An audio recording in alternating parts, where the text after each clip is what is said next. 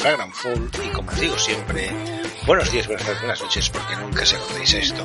Vamos a empezar hablando de baloncesto. Qué raro en este programa hablar de baloncesto. Y lo haremos hablando de baloncesto femenino. Un baloncesto femenino que ahora mismo está disputando pues la Copa de la Reina y que en cuartos de final nos ha dejado los siguientes premios. El Lointec Vizcaya ha caído por 80-83 contra el RP Karaski el perfume de esa avenida le ha pegado una paliza al gran maquinaria en sino, 89-43. El Sparsity Leaf se ha impuesto por poquito, 56-51 al Caída Seun, el duelo catalán. Y el Valencia Basket se ha impuesto 69 a 64, a 54, perdón, contra la ciudad de la Laguna Tenerife. Esto nos deja que para el próximo día, para eh, las semifinales, nos encontraremos con, con estos partidos. El Araski se enfrentará al gran favorito, el Perfumería de Avenida, y el Sparsity Leaf Girona se enfrentará al Valencia Basket. La verdad es que dos partidazos que, bueno, a partir de... Bueno, yo estoy grabando esto ya el sábado, sábado por la noche, la noche del viernes al sábado, pero que el día 7 a las 4 y media podéis ver el Araski Perfumería de Avenida y el... Y no me pone la hora, no no pone la hora. Y después podemos ver el, no miento, perdón, a la 1 podemos ver el Araski, Perfumería esa Avenida, y a las 4 y media el Sparsity Leaf, Girona, contra Valencia Basket. Ya la semana que viene os informaremos de quién se proclama campeón. Los dos favoritos obviamente son Perfumería esa Avenida y Sparsity Leaf. Pero veamos lo que ocurre, que veremos si Araski o Valencia Basket consiguen dar la sorpresa. ¿Quién no sabe? Eso ya, ya lo veremos. Bien, como no hay mucha más jornada de... de de femenino, porque están disputándose, ya os digo, la, la Copa de la Reina, nos vamos a centrar un poquito más en la Liga CB. La Liga CB que en la jornada 22 nos ha dejado los siguientes resultados. Si es que le da la gana a esto ponerse, que es como siempre la página web de la ACB, dejémoslo que es un poco a veces incómoda. Bien, y el Tenerife se impuso 96 a 90 al Club Juventud de Badalona el Casademón Zaragoza se imponía a 27-87 al Movistar Estudiantes. Montaquit caía 92-80 a 98 contra el Vilobet Basconia después de dos prórrogas. Moraván caía de forma, diría, sorpresiva, no porque pierde, pero tan pocos puntos, 60-70 contra Herbalife. El Barça se imponía 86-74 al Maxima Resa. Mombuso Brodoiro caía 72-83 contra UCAM Murcia. Valencia Basket se imponía 95-66 a San Pablo Burgos. El Betis daba un poquito la sorpresa y se imponía 81-79 al Retabe Bilbao Basket. Y el Unicaja caía en casa en la repetición de. Bueno, repetición tampoco, porque el Unicaja la verdad es que ya cambiado medio equipo. Pero en la repetición de la final de la Copa caía por 88-92 contra el Real Madrid. Eso que hace que la clasificación quede de la siguiente manera: Barça está primero con 18-4, segundo Real Madrid 17-5, tercero Casa de Zaragoza 16-6, 14-7 para el Iberostar de que está cuarto, Retabé Bilbao Basket está quinto con 13-9, 12-10 para Valencia Club, Valencia Basket Club Moraván Andorra, octava posición para Quilomé Basconia 11-11, los mismos que Unicaja y San Pablo Burgos, el Balaife está 10-11, La Peña está 9-13, los mismos que Baxi Manresa y Mombus Oradoiro, con 7-13, 7-14, perdón, está el UCAM Murcia, 7-15 para con su Real Betis y cierra la clasificación Montaquit Fuenlabrada con 21, con 5-16 y Movistar Estudiantes con 5-17. La verdad es que Montaquit mantiene un partido pendiente, a ver si lo gana y se puede meter ahí, que va ganando ese partido, pero si no, son los dos claros favoritos a, irse al pozo este año. Siguiente jornada, ¿quién nos deparará? Pues ahora mismo os lo digo. Esta jornada que empezará este mismo sábado y que nos dejará los siguientes partidos. El UCAM Murcia recibe al Moraván Andorra el Máximo Manresa recibe al Cosur Betis, el Burgos recibe al Montaquí Fuenlabrada, Juventud recibe a Unicaja, el Real Madrid recibe a Zaragoza después de haber jugado una doble jornada, o sea, es un partido difícil porque es el tercer clasificado contra el primero, segundo, perdón, y es un partido complicado para el Madrid y más después de la doble jornada Euroliga que puede ser Chuca. El Betty, el Bilbao Basket recibe al Mombus Obradoiro Gran Canaria recibe al Valencia Basket, un Valencia Basket que no le ha ido demasiado bien en esta doble jornada y que también puede estar cansado. Estudiante recibe al Barça, bueno, en principio es favorito del Barça, pero el cansancio acumulado puede ser factor decisivo. Y el Quilomé Vasconia recibe al complicadísimo Libertad Tenerife después de también una doble jornada de Euroliga. Es, la verdad es que los equipos que han estado en Euroliga van a tener una jornada complicada. Complicada porque bueno, eh, han sido partidos duros los que han tenido que jugar y más ahora que ya se están empezando a jugar cositas importantes ahí en, la Euroliga. Pero bueno, eso al final la pista es donde tienes que demostrar las cosas y por ejemplo el Barça los dos partidos que hemos disputado contra equipos alemanes ha sesteado un poquito. Ha tenido que apretar 10 minutos y al final se va el partido pero haciendo sufrir a la parroquia. El Madrid también ha sufrido lo suyo, parece que Campacho no está todo lo fino que debería, pero bueno, son equipos que tienen tantos y tantos y tantos recursos ofensivos y defensivos que, que falle uno no es importante. La verdad es que lo sacan adelante igual y no, y no es ningún problema. Bien, dicho esto, vamos a alejarnos un poquito de, de, esta parte de, la ACB y de la Copa de la Reina Femenina y os voy a dejar con la voz de Deep que ya va sonando por ahí debajo porque nada venimos con un vintage que me ha gustado muchísimo La verdad es que es un personaje maravilloso. Pero lo veréis en.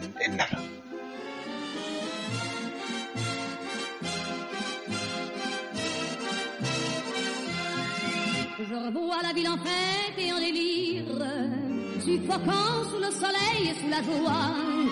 Et j'entends dans la musique les cris, les rires, qui éclatent et rebondissent autour de moi. Et perdu parmi ces gens qui me bousculent, étourdi, désemparé, je reste là. Soudain je me retourne, il se recule, et la foule vient me jeter entre ses bras.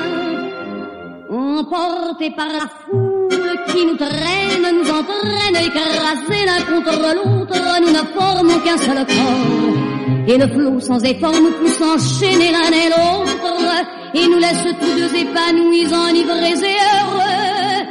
Entraînés par la foule qui s'élance et qui danse une folle farandole, nos deux mains restent soudées. Et parfois soulevés, nos deux corps enlacés s'envolent et retombent tous deux épanouis, enivrés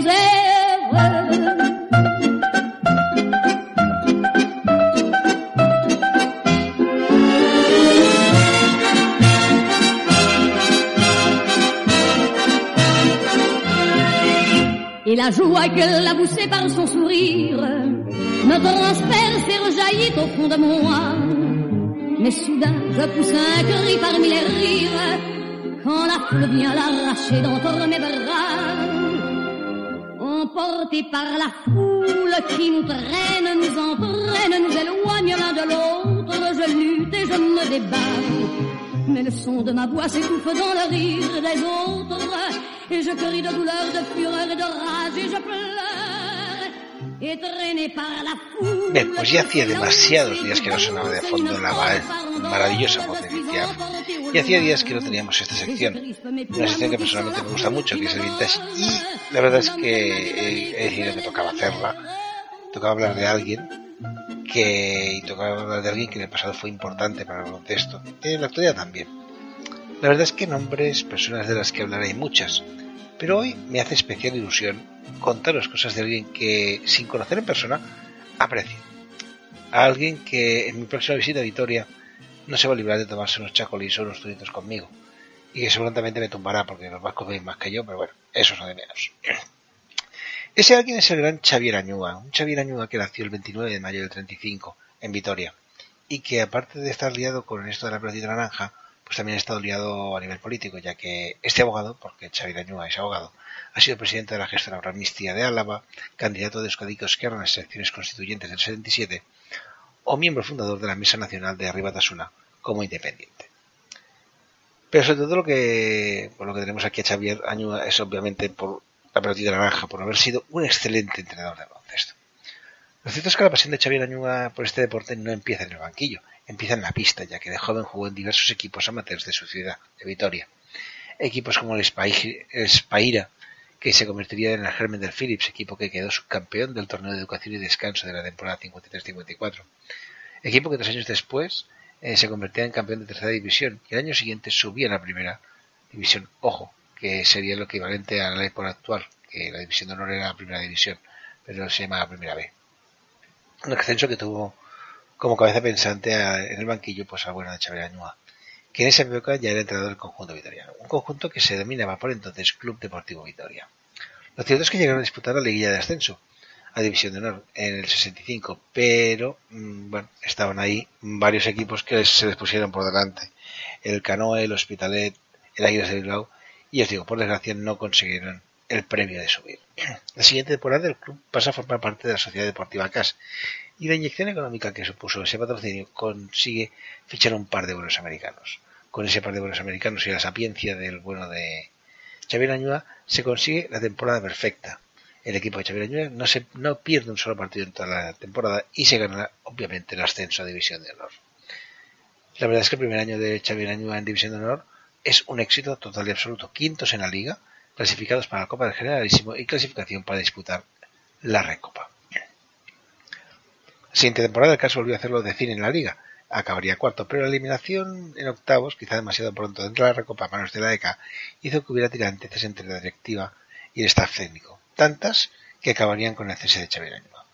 Lo cierto es que a la parroquia vitoriana esto no le gustó y hubo un boicot brutal y tremendo de los productos de la marca CAS, algo que hizo que el club se acabara trasladando a Bilbao. Te cagas. Imagínate lo importante que era que consiguió que, bueno, que la gente boicoteara toda una marca como Gas.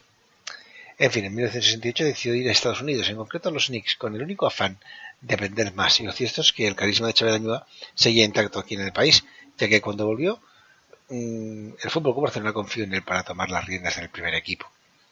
Una vez en Barcelona, Xavier Añúa impulsó el fichaje de uno de los nombres más importantes que tiene el baloncesto nacional, Gaito García Raneses, pero pese a eso, la temporada fue un pelín convulsa, con problemas constantes con el americano que tenía el Barça, Albigrán, problemas que acabarían con el jugador cortado a media temporada. Los tres años siguientes en el club se quedó a las puertas del éxito, y esa falta de éxito y algunos roces de Xavier con directivos hicieron que Xavier acabara cesado en verano del 72. Perdonad. De Barcelona, Xavier voló a Bilbao, donde se hizo las riendas del Águilas de Bilbao. Por desgracia, no consiguió salvar la categoría. Tras esa temporada en tierras bilbaínas, Xavier Añúa se nos va a Francia, en concreto a Antibes, donde ficha por el Olympique de Antibes, equipo que dirigirá tres años, del 73 al 76. Tras la experiencia en Francia, Xavier Añúa nos hace una pequeña putada. Decide retirarse.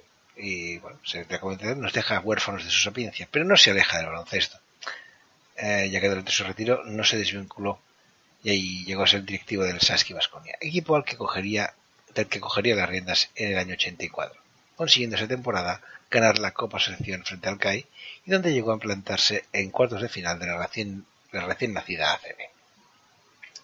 A nivel de selección, Xavier Añúa hizo las Américas, ya que viajó como entrenador por diversos países sudamericanos, Chile, Venezuela, Colombia, donde realizó clinics y cursos de entrenador, y Xavier llegó a dirigir sus selecciones nacionales. La verdad es que en paralelo a su carrera como entrenador de club, Xavier Añúa llevó a cabo una tarea como profesor de táctica en la Escuela Nacional de Entrenadores, escuela de la que más tarde llegaría a ser director.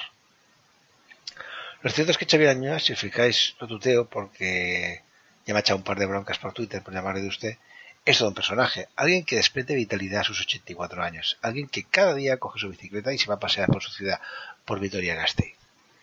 Alguien que durante la media parte de un Barça Bascón en el Palau recibió un emotivo homenaje, homenaje que celebraba su 50 aniversario de, bueno, de su fichaje por el Club, Fútbol Club Barcelona. Y como el Barça le hizo un homenaje, pues yo he decidido, he decidido hacérselo yo aquí. Y también tanto desde el podcast como desde la página web de pivot9.com.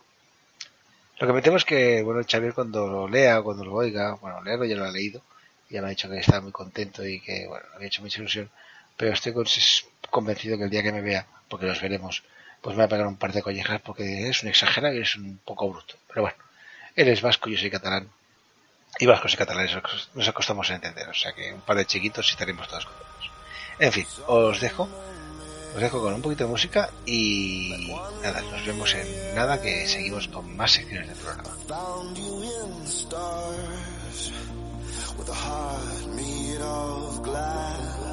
But the fire in your eyes to me electrified.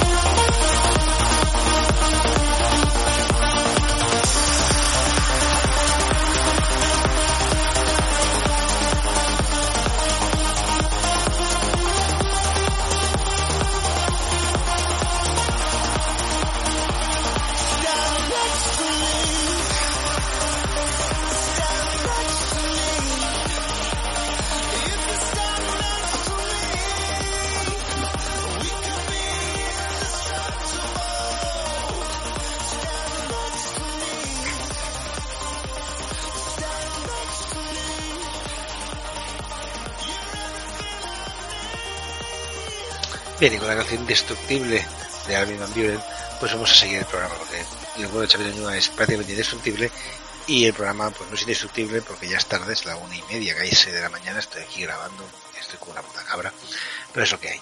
Bien, como tenemos que seguir, pues vamos a continuar con algo nuevo, con algo diferente.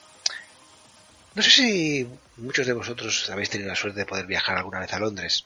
Espero que sí. Y si no lo habéis hecho, os recomiendo que la hagáis, que es una ciudad preciosa. Yo he estado muchas veces y a mí me encanta. En Londres hay una, zona que se llama Hyde Park y allí tienen una esquina en el Melbourne Arch, que es la esquina superior derecha, para entendernos del Hyde Park. Hay una parte que se llama The Speaker Corner. ¿Qué es el Speaker Corner? Pues bueno, hay una ley muy antigua que prohíbe hablar mal de la reina o hablar mal del país pisando suelo británico. Británico. Y lo que hacen allí es cogerse una silla, ponerse encima de la silla, porque ya no están pisando suelo británico, están pisando la silla, y ahí se ponen a rajar de lo que les dé la gana, de forma legal. La verdad es que es, un, bueno, es una cosa divertida porque ves gente allí, un tío subido en una silla, gente que lo escucha, que lo jalea, que no lo jalea, que dice que tiene razón, que no tiene razón. Pero sin duda es algo bastante curioso y vale la pena verlo al menos una vez en la vida. Nosotros aquí pues no tenemos un speaker corner, o sí, porque la semana pasada invité a una persona, a John, para que nos hablara del Barça. Y le dije, va, ¿te animas a hablar de tu tema? Y me dice, va, sí, lo que tú quieras. Y hemos pensado, pues que qué mejor que hablar de un tema que es un poquito polémico, que es el de las ventanas FIBA. Unas ventanas FIBA que, bueno, tienen gente a favor y también mucha gente que son detractores suyos. De momento os traigo al bueno de John, que ya veréis que muy a favor, lo que es muy a favor, no está. Y después veremos si hay alguien que le hace réplica o no. Pero ya os aviso que sí, a ver, gente que le haga réplica. Yo estoy más con John, las cosas como sean. Yo pienso que las ventanas FIBAs son una, hablando en plata, una auténtica mierda. Sirven para que los jugadores se lesionen y ahí con el añadido de que encima no van los mejores, con todo el cariño y todo el respeto. Pero la putada si se lesiona Justa es que así como el Barça, si se lesiona el que sea, tiene jugadores de recambio más que de sobras, sustituir a Justa en un equipo como el Tenerife pues igual no es tan fácil. Con lo cual la putada es doble. Por la lesión del jugador y por todos los cruzados y esperemos que se recupere rápido y bien como el, la putada gracias al, al equipo y a la y a tu afición que no puede verse jugar. Pero bien, os dejo con John y su opinión sobre las ventanas FIBA que veréis que es un poquito crítica. Buenas Jordi, hola a todos.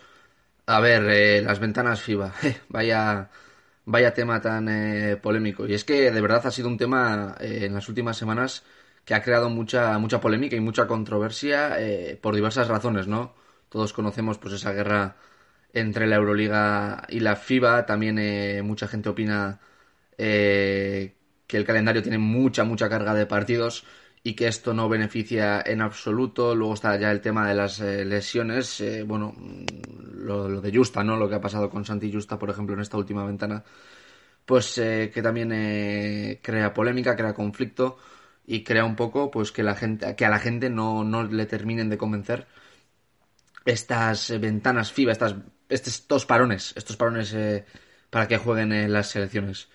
Eh, bueno, yo lo que tengo que decir es que con el nuevo formato de la Euroliga, las temporadas eh, ahora cada vez se parecen más a la NBA, ¿no? Al final, un equipo de la ACB, eh, pongamos por ejemplo el Real Madrid, eh, que juega, claro, juega toda la temporada de la ACB y los playoffs y toda la fase regular de la Euroliga y los playoffs y la Copa y la, y la Supercopa, al final eh, es, la temporada se te va a unos 90 partidos y luego además tenemos en cuenta que hay Juegos Olímpicos, eh, un jugador eh, que juegue en un equipo así, pues se puede ir a muchísimos partidos, rozando los 100 partidos. Por tanto, es obvio que el calendario eh, es muy cargado, está muy cargado, eh, que hay pocas fechas y, que estos palones eh, para jugar con su selección no benefician nada. Bien, bien es verdad, eh, es verdad eh, que en este caso los, los equipos Euroliga no, no, no suelen ceder, no suelen ceder eh, a sus jugadores para que jueguen con la selección, por lo que hemos dicho antes, ¿no? La guerra esta de, de la Euroliga con la FIBA. Y bueno, en parte lo, lo entiendo, ¿no? De- desde la postura de un equipo Euroliga, pongamos Madrid, pongamos Barça, pongamos eh, Valencia, pongamos Vasconia, lo entiendo, me parece lógico y yo haría lo mismo siendo dirigente de un club que juega la Euroliga. Pero en mi opinión no es justo que los que son de Euroliga no cedan y que. O sea, los, los que son de Euroliga no cedan y que los que no son de Euroliga, eh, estilo eh, Iberostar Tenerife, por ejemplo, digo por lo de Justa, ¿eh? Pues Iberostar Tenerife o Unicaja o Bilbao Basket, eh, que han tenido que hacer jugadores, pues eso, tengan que cederlos, ¿no? Y ya ni hablemos de la NBA, porque vamos, evidentemente no te van a ceder ni los Phoenix Suns a Ricky ni los Toronto Raptors a Mark Gasol. La NBA juega a otra cosa, o sea, está totalmente eh, aparte. Por tanto, creo que no, no es justo, no, no es tan bien eh, esto de las ventanas, porque algunos equipos no ceden y otros equipos tienen que ceder, no les queda más remedio que ceder. eh, y claro, luego vienen las lesiones y, y pasa lo que pasa. Eh, hablando de las lesiones, tema lesiones asociado, en mi opinión, a la carga de partidos. Eh, bueno, vamos a ver, yo soy de los que pienso que si un equipo, o sea, perdón, si un jugador de mi equipo eh, se tiene que lesionar, que se lesione jugando conmigo, que soy el que le paga y no con su selección y me arruine la temporada.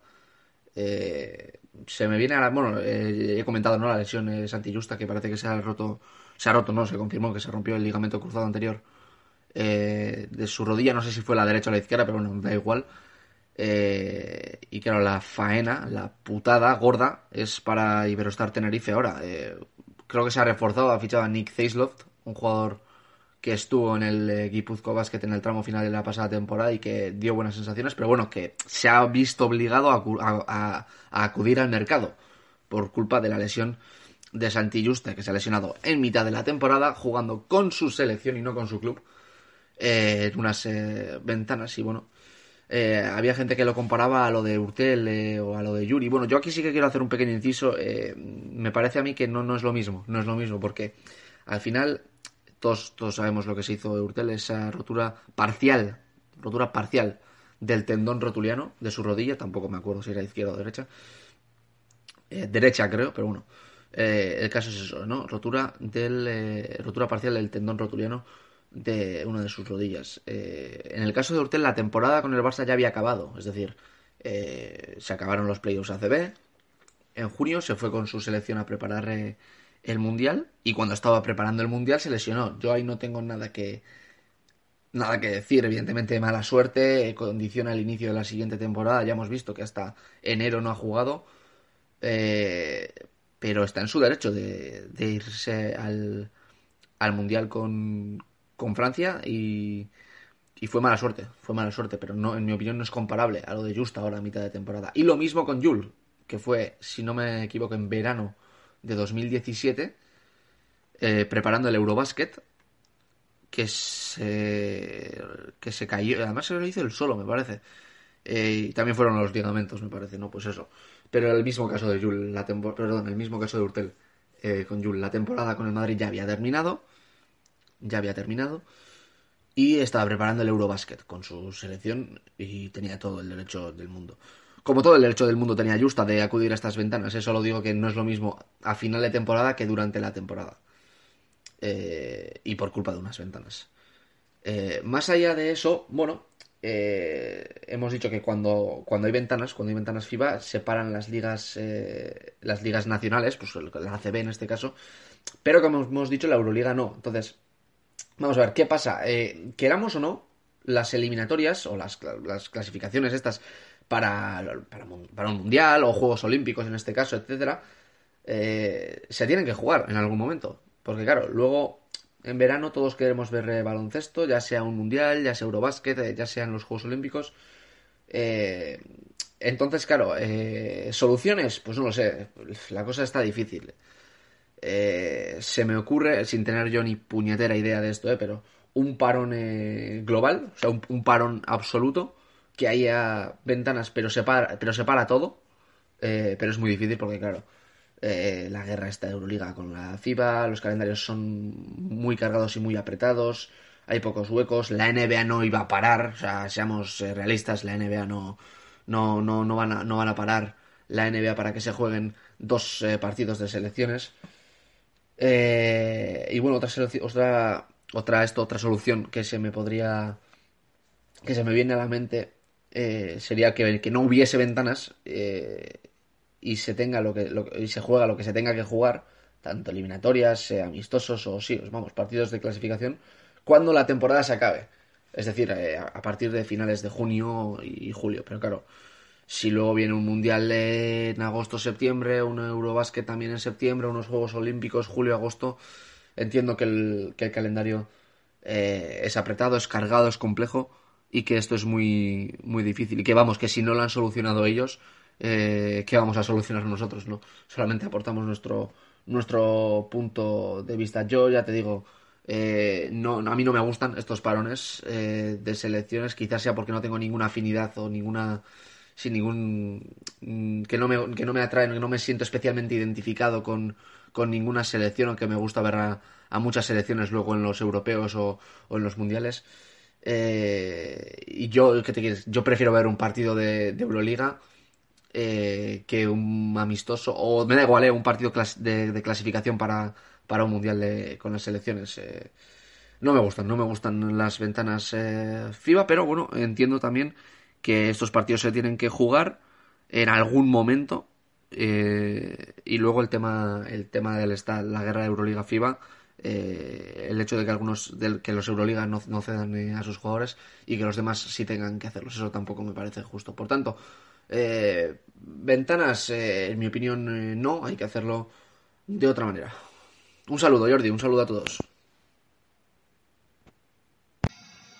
Bien, pues mil gracias John por darnos tu opinión. Ya sabes que eres siempre bienvenido. Estoy por crearte una esquina que se llame John Corres para que puedas rajar de lo que te dé la gana, incluido Pesic, aunque eso te lo censuraré un poquito, o no, no censuro, no nada, ya lo sabes. Pero lo cierto es que me encanta que tengamos opiniones críticas en el, programa. Estoy yo más de acuerdo o menos. En este caso estoy bastante de acuerdo con lo que dices.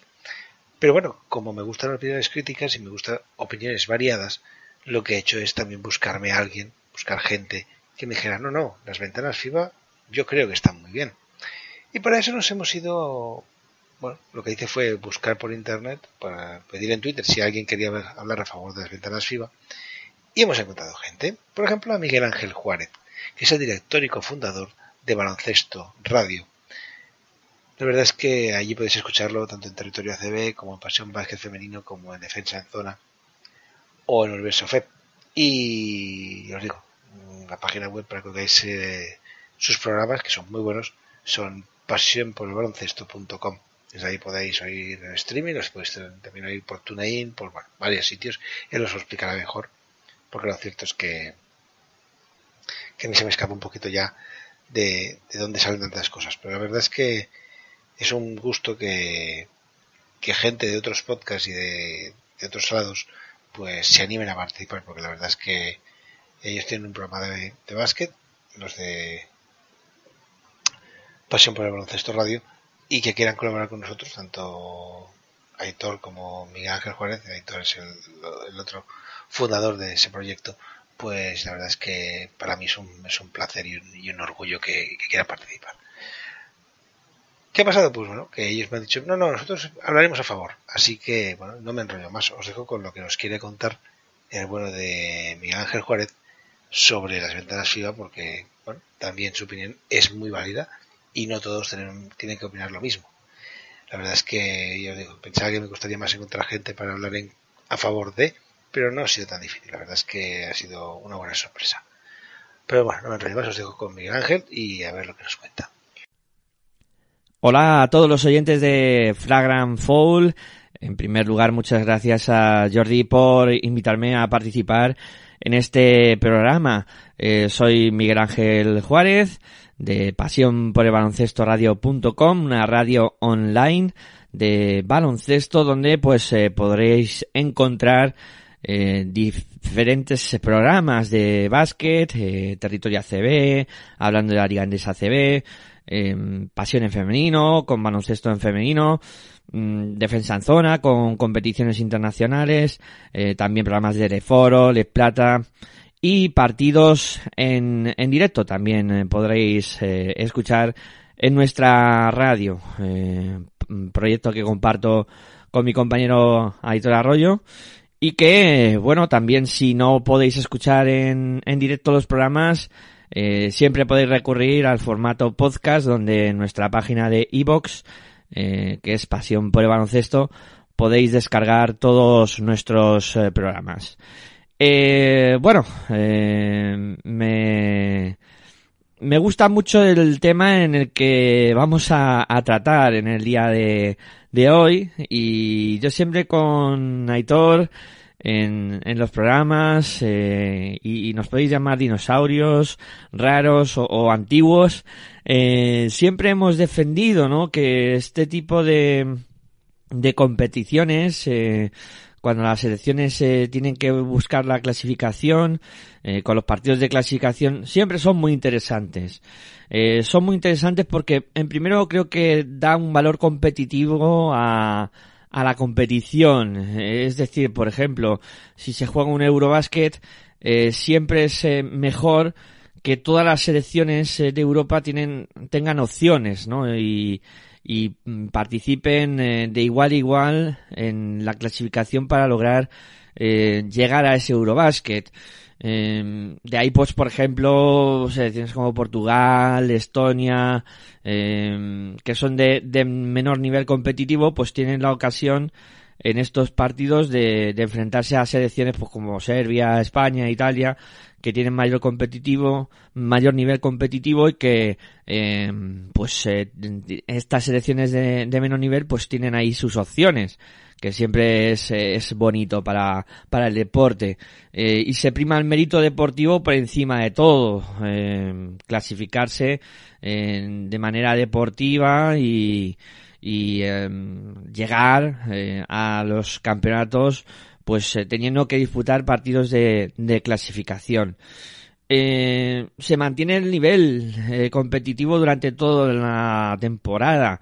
Es eh, bueno también para eh, irte metiendo en, en harina, ¿no? Como se diría. Estás pendiente de la clasificación para el Eurobasket o la clasificación para el Mundial durante toda la temporada. Eh, y no solo en verano, como si ocurría antes, eh, que, que llegaba el Eurobasket y se jugaba el Eurobasket, eh, dependiendo de la posición estaba clasificado para el Mundial, etcétera, etcétera, que eso, bueno, al final privaba de, de ver el nivel competitivo temporada tras temporada de las diferentes selecciones.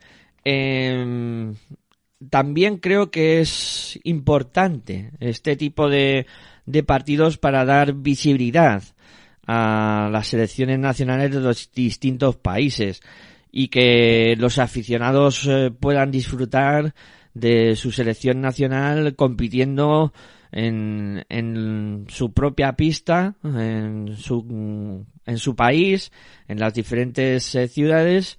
Y luego también es bonito eh, que esa selección la puedan ver en otros países, por ejemplo, pues eso, eh, para ver a España en, en Estonia o, para ver a Serbia en Portugal, pues eh, para los aficionados locales tiene que ser también un aliciente más para ir al baloncesto. También estos partidos de clasificación nos están dando la oportunidad de ver eh, jugadores eh, en desarrollo en las distintas selecciones eh, por la ausencia de, de los jugadores de, de, la NBA y de la Euroliga pues provoca que, que, en este caso podamos ver jugadores que están creciendo en su nivel deportivo, jóvenes que eh, serán el futuro de, de cada selección. Eh, no estando de acuerdo efectivamente en que vengan, en que no vengan esos jugadores de la NBA y la Euroliga, pero esto está provocando que puedan, que podamos ver a esos jugadores. Eh, ¿Y por qué no, no vienen estos jugadores? Porque hay dos competiciones como son la NBA y, la Euroliga que se han negado en, re, en redondo eh, a acceder a sus jugadores para estos partidos. Eh, y sí que se pide eh, una unificación de calendario y que se sienten a hablar para que el baloncesto no salga perjudicado creo que es muy importante que eh, Euroliga, eh, la NBA y, y, FIBA se sienten para eh, poder eh, contar con los jugadores eh, que a lo mejor más llaman la atención al, al, público en general, es decir, pues por ejemplo España, Pau Gasol, Ricky Rubio, eh, los jugadores que, que disputan Euroliga, eh, Víctor Claver, Piero Oriola, Sergio Yul, etcétera, etcétera, ¿no? Que al final también es el reclamo máximo para que los aficionados vean a estas selecciones y que sea mejor aún el nivel competitivo de estos partidos de, de clasificación. Eh, además, no cabe en cabeza humana que haya partidos en, en el mismo día de, de Euroliga eh, por ejemplo, y de, y de, de la selección española, o partidos de la NBA eh, durante toda la semana que se están jugando los partidos de clasificación de las distintas selecciones. O sea, es un poco eh, tener el, el, mundo al revés, ¿no? Y, decir, bueno, es que eh, a nivel competitivo eh, hay que darle más importancia a, a estos partidos de, de clasificación y eso se conseguiría pues en, en, unificando el calendario y que todos los mandamases del baloncesto eh, llegaran a un acuerdo para que los aficionados sobre todo salieran beneficiados en ese aspecto para poder ver el mejor baloncesto posible. Eh, por todo eso siempre decimos, ¿no? Que al final, eh, si los que nos los que llevan el designio de, del baloncesto eh, miran más por, por el beneficio global que por su propio beneficio, eh, seguro que este mundo de la canasta iría mejor y, y tendría más eh, repercusión.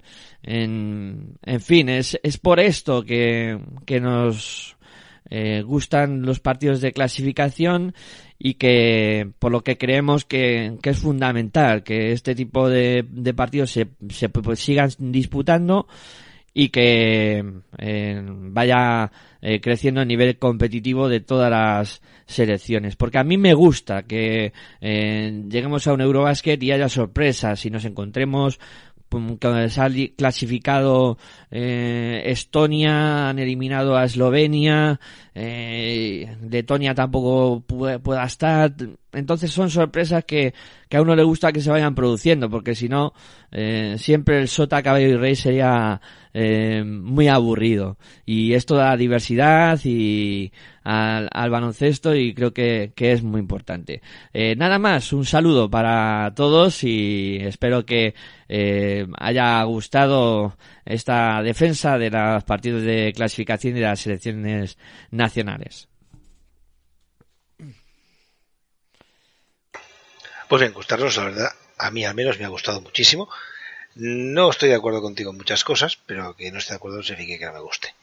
Por tanto, encantado de que Miguel Ángel haya querido participar con nosotros, que haya aceptado la invitación a estar con nosotros.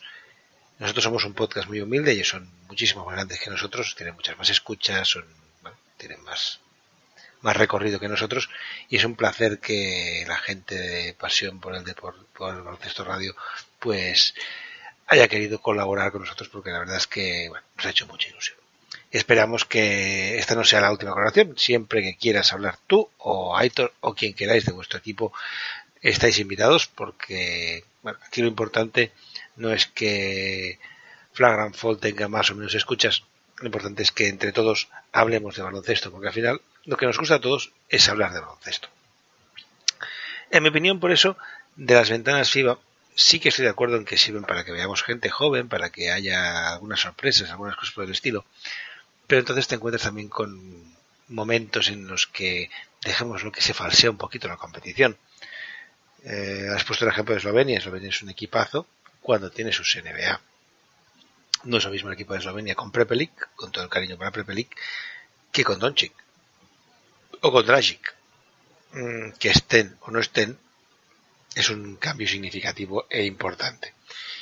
Y bueno, si queremos hacer un torneo que sea atractivo para la persona, pues tienes que ver a los mejores.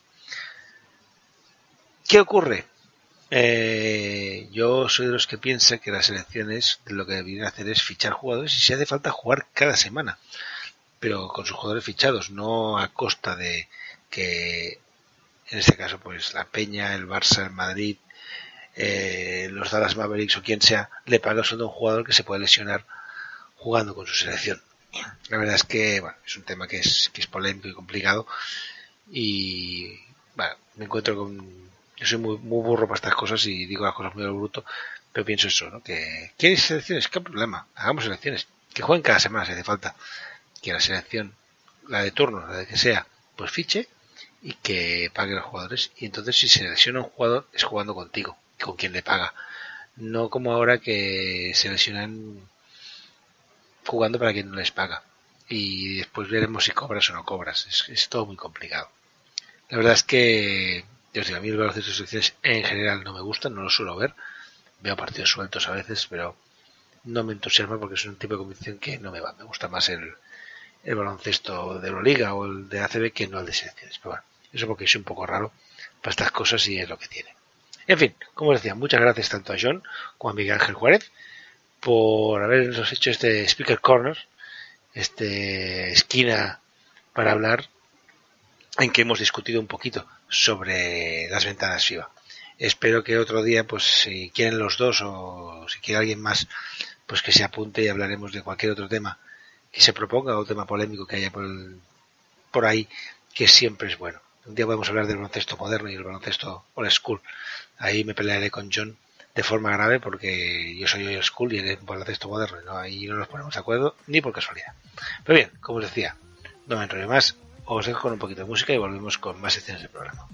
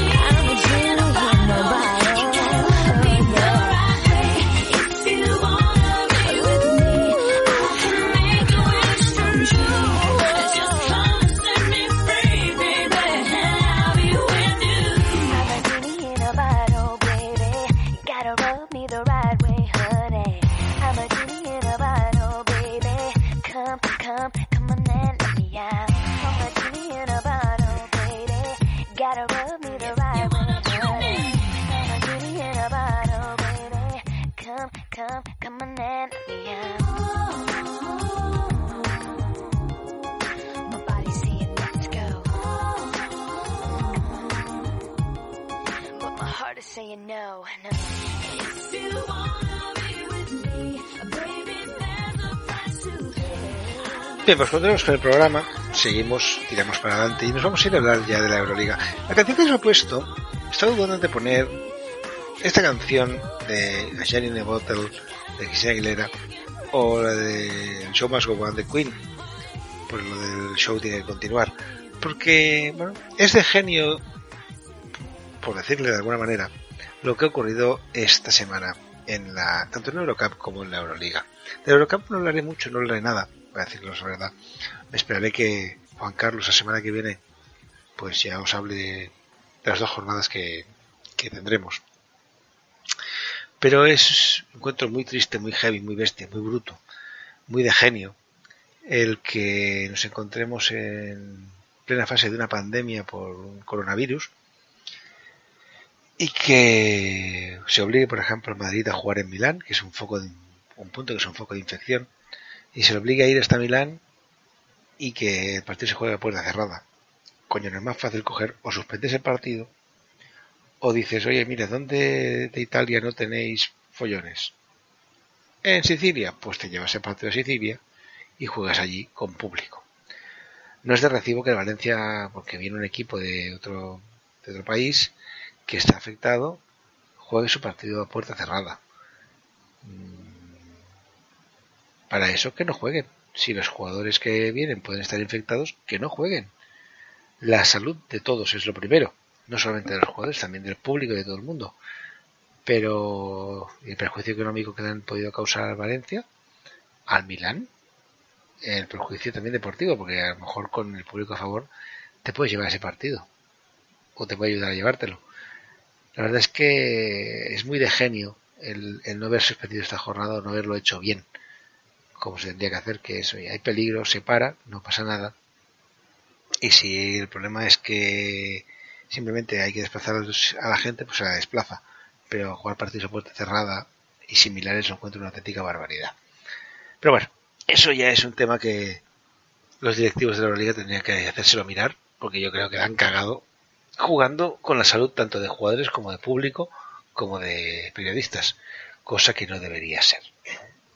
Pero bueno, es lo que hay, pues es lo que hay. Nos vamos a ir a repasar la doble jornada de la Euroliga, una doble jornada de Euroliga que ha tenido los siguientes partidos. En la jornada 27, el Chesca se imponía 86 a 78 al Zenit de San Petersburgo, el Zalgiris ganaba 96 a 85 al Kimki, el Olympiacos ganaba 81 a 78 al Pau, Asbel se imponía 72 a 65 al Valencia Basket, en una cagada gorda, gorda, gorda del Valencia Basket, Armani caía 73 a, 80, a 78 en el Real Madrid en un partido que jugaron ellos solos, porque no había gente. Fenerbahce ganaba 66-63 a la Estrella Roja. Alba Berlín caía en casa 80-84 contra el Fútbol Club Barcelona. Maccabi se imponía 77-75 al Anadolu Efes, que hasta este momento estaba intratable. Y el Bayern caía 71-80 contra el Kilo de Basconia. En la jornada que se ha disputado entre jueves y viernes, la jornada 28, que se ha disputado hoy mismo, y por eso he tardado más en, entre las cosas, pues hemos tenido los resultados. Sorpresa en, San Petersburgo. El Cerita ha ganado 76-75 contra el Guiris que venía a ganar los últimos 7-8 partidos de... Ha ganado 6 de los últimos 7 o, o 7 de los últimos 8, una borrada. Pau ha caído en casa 66 a 97 contra el Chesca de Moscú. Perdonad. Eso es coronavirus. El Real Madrid se ha impuesto 70, hay 87 a 78 a la Suel de Villerban. El Valencia Basket se ha impuesto 81, ay, perdón, ha caído en casa 81-83 contra Armani Milán, sin público. A lo mejor con público este partido lo hubieran ganado. El Kimki se ha impuesto 82-68 al Fenerbahce. Han jugado al ritmo del Kimki, no al ritmo de Fenerbahce, y por eso se ha llevado. Anadolu se ha impuesto a 91-79 al Olympiacos. Esther Roja se ha impuesto 92-76 al Maccabi Futsal en otro partido que es una sorpresa. El Barça ha sufrido lo indecible y mucho más para imponerse al Bayern de Múnich por 83-80. Y el Quiroga Vasconia se ha impuesto 73-71, perdón, 73-72 con un triple final de Matt Janning que les ha dado la victoria. La clasificación, pues nos deja ahora mismo las cosas de la siguiente manera, con ya unos cuantos equipos clasificados para el top 8. Anadolu Efes está primero con 24-4, 22-6 para Real Madrid y Fútbol Club Barcelona, 19-9 para Chesca de Moscú y 19-9 para Maccabi Fox Tel Aviv, que son los cinco primeros y que están ya clasificados para la siguiente fase, ya son equipos de top 8. Pau está 14-14 en la sexta posición, séptima posición para Kinky Moscú 13-15, Fenerbahce octavo 13-15 y ya fuera de playoff, Zalgiris 12-16, Valencia Basket 12-16, Olympiacos 12-16, Armani 12-16, Quirolet Basconia 12-16, es decir, de la posición 9 a la 13 están empatados. Con 11-17 está la Estrella Roja, el Asbel está 10-18, Alba Berlín 9-19 y cierra la clasificación Bayern y Zenit con 8-20. No está mal. La próxima jornada, la jornada 30, 29, perdón, se me ha ido a mí aquí un poquito la castaña. Nos dejará los siguientes partidos. El Chesca recibe el Alba de Berlín, en principio partido fácil para el Chesca. Anadolu Efes recibe al Valencia Basket, un Valencia Basket que ha de ganar, ganar o ganar, y Anadolu no, no es precisamente un, sitio irse a Estambul a ganar no es el sitio más fácil, pero bueno, ya veremos lo que ocurre. Maccabi recibe aquí los Basconia, partido que seguramente no se disputará en, tierras eh, israelitas, ya veremos. Armani recibe al Olympiacos del Pireo, ya veremos si con gente o sin gente. El Real Madrid recibe Estrella Roja, partido al principio fácil para el conjunto local. El Kimki recibe al Bayern de Múnich. Yo quiero, pero pienso que ganará Kimki. Fenerbahce recibe a Pau en un partido fratricida, porque han de, bueno, si quieren mantenerse ahí arriba tienen que ganar ambos equipos y va a estar chulo de ver. Asbel recibe a Zenit Petersburgo y en el paro vemos un partidazo contra uno de los equipos más en forma de la competición. Un Fútbol Club Barcelona Salguiris que va a ser una maravilla de partido seguro. También te digo que si el Barça juega como hoy, que se ha tocado un poquito los huevos durante gran parte del partido, el Celoguiri se puede hacer un traje a medida. Pero bueno, eso ya espabilará en quien tiene que espabilar, porque si no, ya os digo, se los come. En fin, no os digo mucha cosa más de, la Euroliga, porque ya os digo, ahora ya son ya las 2 de la mañana. Pues, yo es que hago unas cosas muy raras, se me va mucho la castaña y me pongo a grabar unas horas que no toca. La verdad es que estoy, muy zumbado. Y como estoy muy zumbado, pero voy justo de tiempo porque empiezo en el sueño, vamos a irnos ya directamente al personaje misterioso de Flagrant. Eso significa que vamos llegando al final del programa y es por tanto tiempo de revelar personaje misterioso de la pasada semana y proponeros uno nuevo para esta. De la semana pasada decíamos que nació en un lugar cuyo nombre significa puerta. Eso es porque nació en La Pog, que nació en un estado donde el baloncesto no es que sea importante, es que es religión, es decir, nació en Indiana, que fue en primera ronda de draft y que tiene un récord de la NBA, en concreto el de más asistencias en un mismo partido con 30. Con estas pistas tan solo podemos referirnos al gran Scott Allen Skiles Sr., más conocido como Scott Skiles. Os digo, tío, 30 asistencias en un partido. Pero dejamos Scott Skiles a un lado y vayamos a buscar un nuevo personaje misterioso. Alguien del que, como siempre, daremos pistas de dónde y cuándo nació y qué milagros tiene con la pelotita naranja. ¿El dónde? Pues os diré que nació en una ciudad que en enero de 2019 tenía 124.303 habitantes. Una ciudad que, que nació, como muchas otras, de un campamento militar romano, en concreto uno de la Legio Sexta Victrix, que se estableció en la zona del 29 a.C. Esa zona se convirtió en asentamiento definitivo en el año 74 con la Legio Séptima Chemina. La ciudad ganó rango y llegó a ser hasta un reino, siendo además el lugar que albergó las primeras cortes de Europa, algo que ocurrió en el 1188, siendo declarada en 2011 como cuna del parlamentarismo. Por desgracia, la ciudad se unió a otro reino y fue perdiendo peso y protagonismo. La ciudad está en uno de los caminos más famosos de Europa y recibe turistas tanto nacionales como extranjeros. Turistas que no dudan en visitar lugares como la Catedral de Santa María, la Basílica de San Isidoro, una de las grandes iglesias románicas del país, una de las más importantes de las. La zona tiene minas de oro, pero lo cierto es que pese que una hoja de la población, esta empezó a descender. Y no fue que hasta que Ordoño I decidió repoblar la ciudad, que esta no volvió a. Algo que pasó en el año 856. La ciudad cuenta con un casco antiguo con diferentes iglesias como la de Nuestra Señora del Mercado o la del Paral del Rey. La ciudad está nombrada con Oporto y Braganza en Portugal y con Dublín en Irlanda, entre otros muchos lugares. Tenemos lugar toque al día, un día que coincide con el número del jugador que más puntos ha metido en un partido ACB, un día que es el centésimo nonagésimo sexto día del año, en un año no bisiesto. Toma ya. Un día en que han ocurrido cosas como que en el 1570 el pirata francés Jacques de Sog y sus hombres asesinaron a 40 misioneros jesuitas en Tazacorte, en la isla canaria de La Palma. Cosas como que en Madrid, en 1738, se funda la Real Academia de la Medicina. Cosas como que en 1799 se descubre en Egipto la piedra roseta, o que en 1815 los británicos destierran a Napoleón Bonaparte a la isla de Santa Elena en el Atlántico Sur. En 1864, Alfred Nobel patenta la nitroglicerina como explosivo, y en 1916 William Neville Boeing funda en Seattle la compañía aeronáutica Boeing. Si vais a Seattle, que os lo recomiendo, id a hacer la visita a la Boeing. Os lo recomiendo, me lo pasé muy bien. Es, es, acojonante, es algo impresionante. El mismo día que nuestro protagonista nacían personajes como el pintor Rembrandt, la actriz Brigitte Nielsen o el jugador de Nicaja Jaime Fernández. Tenemos lugar, tenemos día, toca ir al año. Un año que, en que nació gente importante como puede ser Efimio Rencias, o la persona más importante de esta web y de este podcast. Es decir, yo, Jordi Perramón. Un año que fue año del tigre y que corresponde al 1423 en el calendario armenio. Un año que vio como el campeón de la Fórmula 1 era Emerson Fittipaldi, de la NBA los Celtics, y el MVP de la temporada se iba para el gran Karim Abdul-Jabbar. Un año en que la Korak se la llevaba el Force Cantú y la Liga Nacional, la Liga de aquí, se llevaba el Real Madrid. No os voy a dar más pistas del año, pero como si visitáis la web de pivotworld9.com y buscáis la historia de un pivot anónimo, sabréis cosas de mí y sabréis qué año nací. Y vosotros sabéis qué día.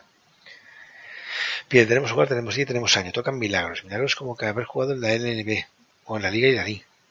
Milagros como haber sido 15 veces internacional por su país. Milagros como haber jugado en el equipo de su ciudad. Milagros como haber jugado en la máxima categoría de su país, logrando promedios de 9,3 puntos, 3,3 rebotes, 0,9 asistencias y 8,1 de valoración media.